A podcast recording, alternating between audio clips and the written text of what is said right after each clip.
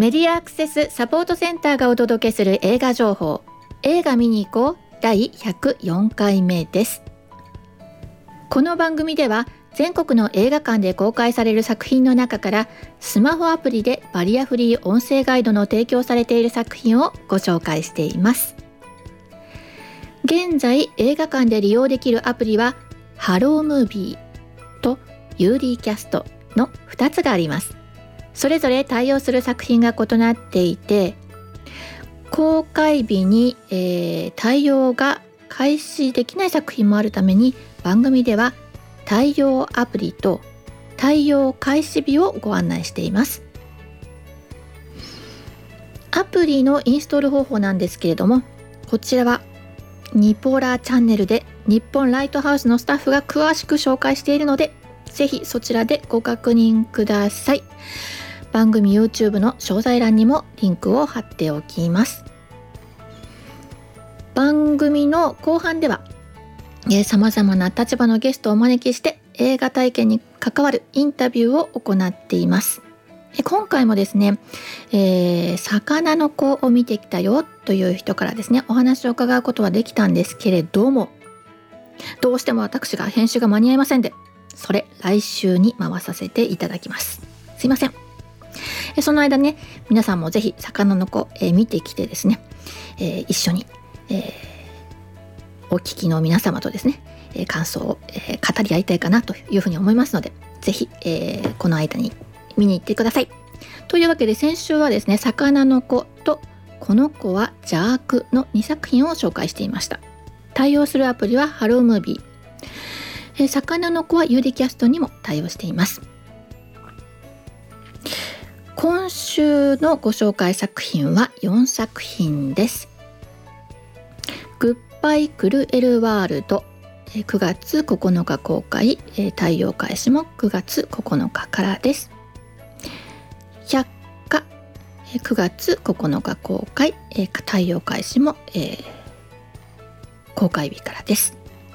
そしてアキラとアキラこれはもうすでに公開されてるんですが月9日から対応ということでえ以上3作品はハロームービーに対応しています。あと1作はラブライフ。9月9日公開で公開日から UD キャストに対応しています。では作品紹介に参りましょう。1作目ご紹介しようと思っているのは「パイ・クルエル・ワールド。この作品はオリジナル脚本なのですけれども手がけたのはなんとあの私が激推ししていた猟奇的な作品死刑に至る病で、えー、人間の善悪の境界線を軽々と超える人物を描き出した高田亮ということでですね今回でも残忍な描写が分断ふんだんに登場いたします。監督は大森達史。ということでストーリーをちょこっとまた音声音声に紹介してもらおうと思います。物販狂えるワールド年齢もファッションもバラバラ。互いに素性も知らない5人組。一夜限りの強盗団。大金を手にそれぞれの人生へと戻っていく。はずだった。ヤクザ組織警察強盗団家族政治家金の匂いに群がるくせ者たち。もはや作戦なんて通用しない。クズ同士の潰し合いが始まる。最後に笑うのは誰だ？西島秀俊斎藤匠玉城ティナ宮川大輔三浦友和が強盗組織のメンバーを。彼らを追い詰める刑事を大森直ラブホテルの従業員を宮沢ひよが演じています、えー、この作品はもうねふざけたところのない、まあ、ハードボイルドな感じなんですけれどもえそれでいてそこにですねポップな色調ですとか、まあ、音楽が混ざり合うえ独特な世界観の作品となっています。9月9日公開。127分の作品で公開日からハロームービーに対応しています。2つ目にご紹介するのは百、えー、プロデューサー脚本家小説家というねさまざ、まな肩書きを持つ川村元気が2019年に発表したえ小説をですね自ら映画化、えー、長編の映画監督としてはこの作品がデビュー作となるそうです。では合成音声くんよろしくお願いします。百科。レコード会社に勤務する息子は結婚し妻と2人で暮らしている。母はピアノ教室を営みながら一人暮らし。ある日息子のもとに連絡が入る。母が万引きをしたというのだ。言われてみれば母には最近不可解な言動があった。検査すると母は認知症となっていた。その日から息子は記憶を失っていく母と向き合うことになる。母子家庭で育った息子には長年母に聞きたいことがあった。共に過ごす中さまざまな時代の記憶が交錯し母への問いが息子を揺さぶる菅田将暉と、えー、原田美恵子のダブル主演監督とこの主演2人が一緒に対談している記事を読んだんですけれども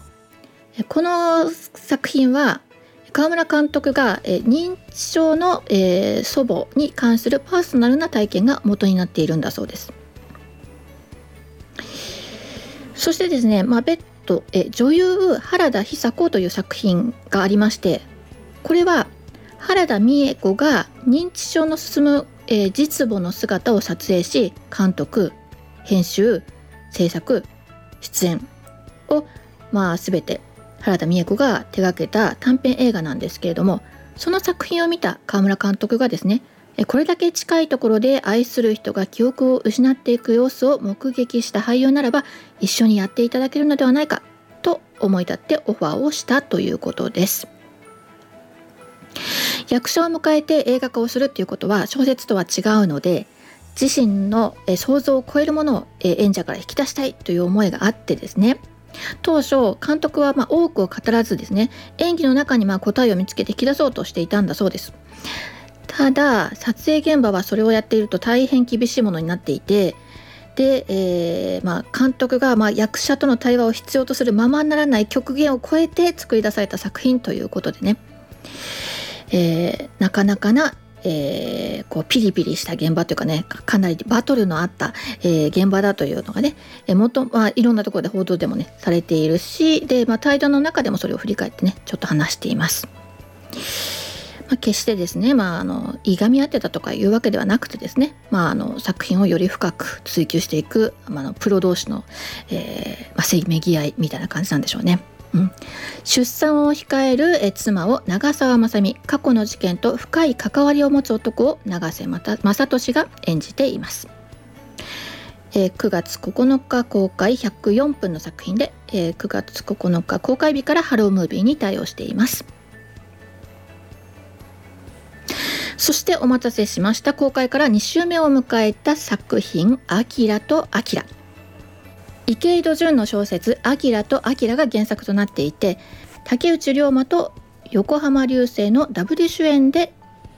えー、映画化された、まあ、掲載劇です。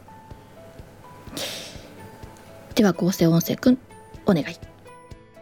アキラとアキラ父親の経営する町工場が倒産し幼くして過酷な運命に翻弄されてきた山崎明大企業の御曹しながら次期社長の椅子を拒絶し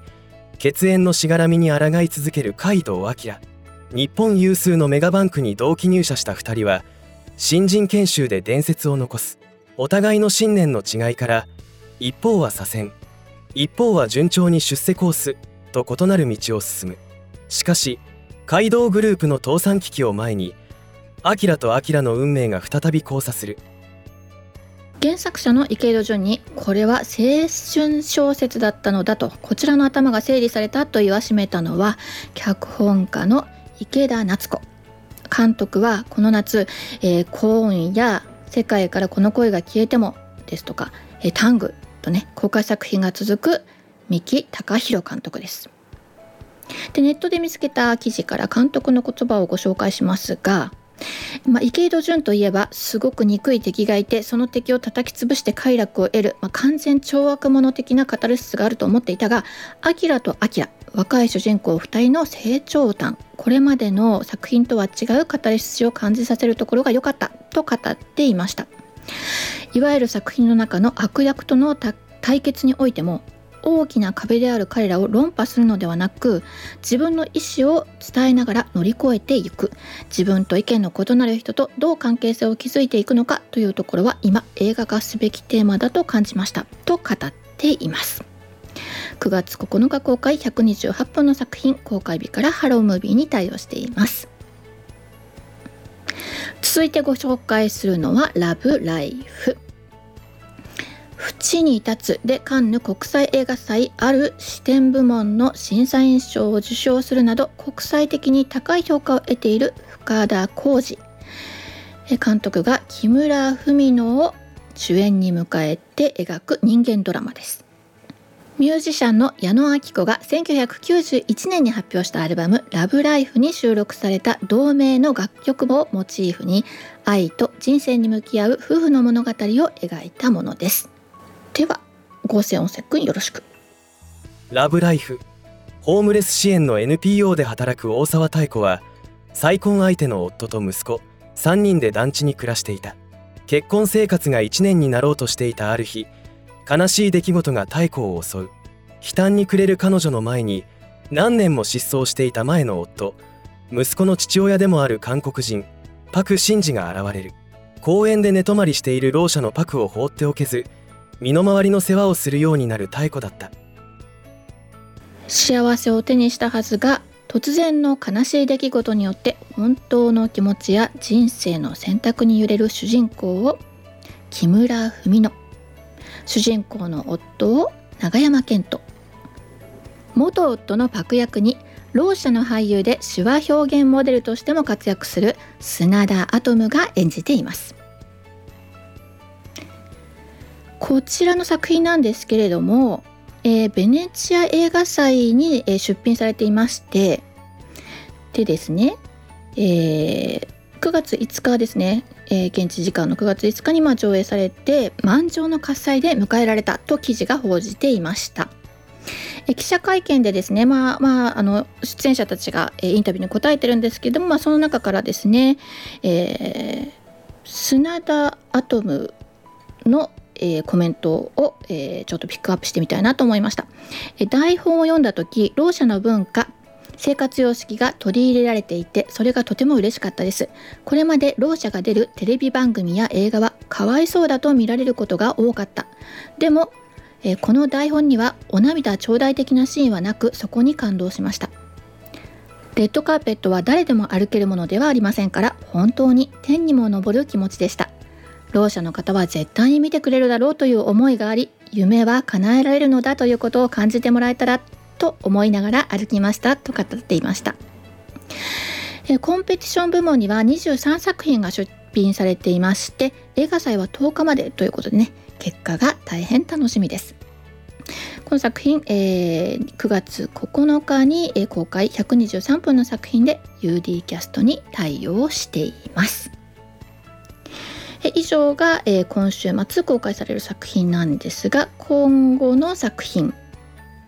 ですね。もうご紹介しておきましょう。今後のと言いましたけれども、えー、もうすでにね9月9日に公開される「えー、ハイアンドロー The Worst X」という作品なんですがこちら、えー、対応するのは9月17日の土曜日からということなのでお気をつけください。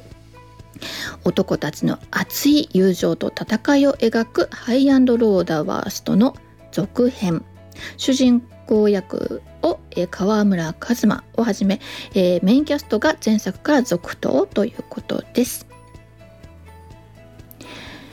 えー、続いて9月16日の公開で公開日から対応というヘルドックス。クライムアクション深町昭夫の小説「ヘルドックス地獄の犬たち」の映画化。主演は岡田准一です。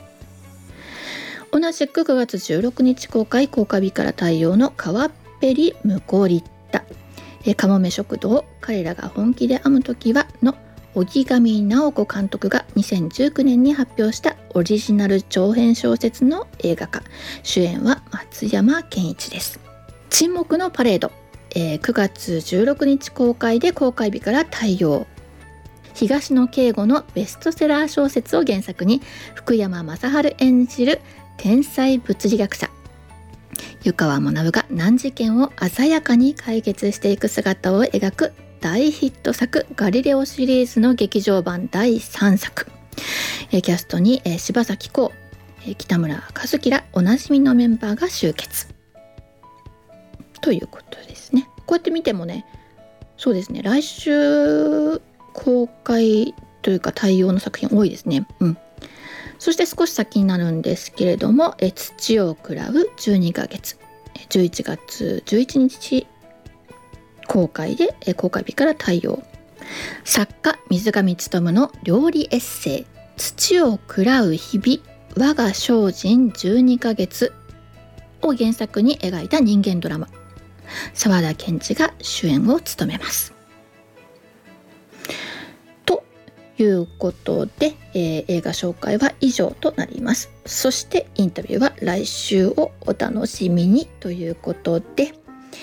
えー、いつのもながらのマスクからのお知らせで番組終わりにさせていただきます。アルファベット MASC 映画で検索するとホームページにたどり着くことができます。またサイトのトップページにある映画映像のバリアフリー化を学ぼうからはバリアフリー字幕や音声ガイドのオンライン講座に参加することもできます。そしてこの番組へは映画見てきたよはもちろんこれ期待してますなどぜひ教えてください。